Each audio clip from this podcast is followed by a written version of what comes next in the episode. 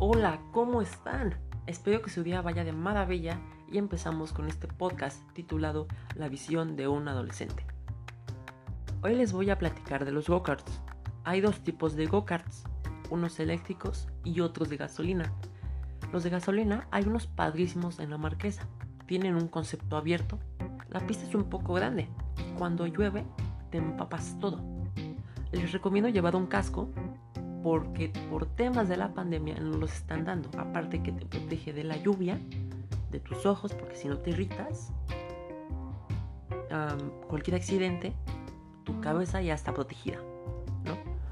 Bueno, los go-karts de la marquesa te dan una experiencia rápida y movida. Aunque si ven que le suben de tono, te pueden sancionar por unos segundos de penalización o te quiten el carro de plano. Si ya lo hiciste varias veces, claro. En cuestión de precios, es un poco accesible a comparación de los que están en la ciudad.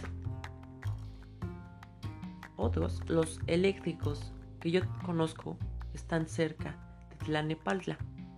El lugar está encerrado. Hay sección de niños y de grandes. Los go-karts son más lentos que los de gasolina, por obvias razones.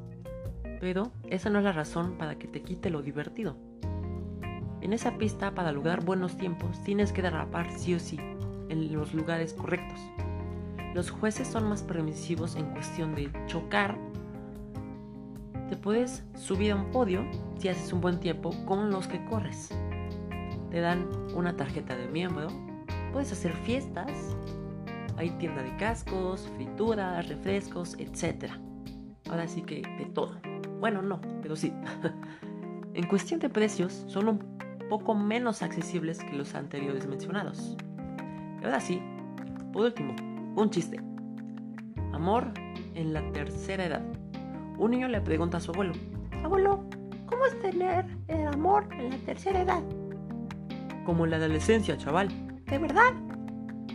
Sí, es querer y no poder. Y eso fue todo amigos.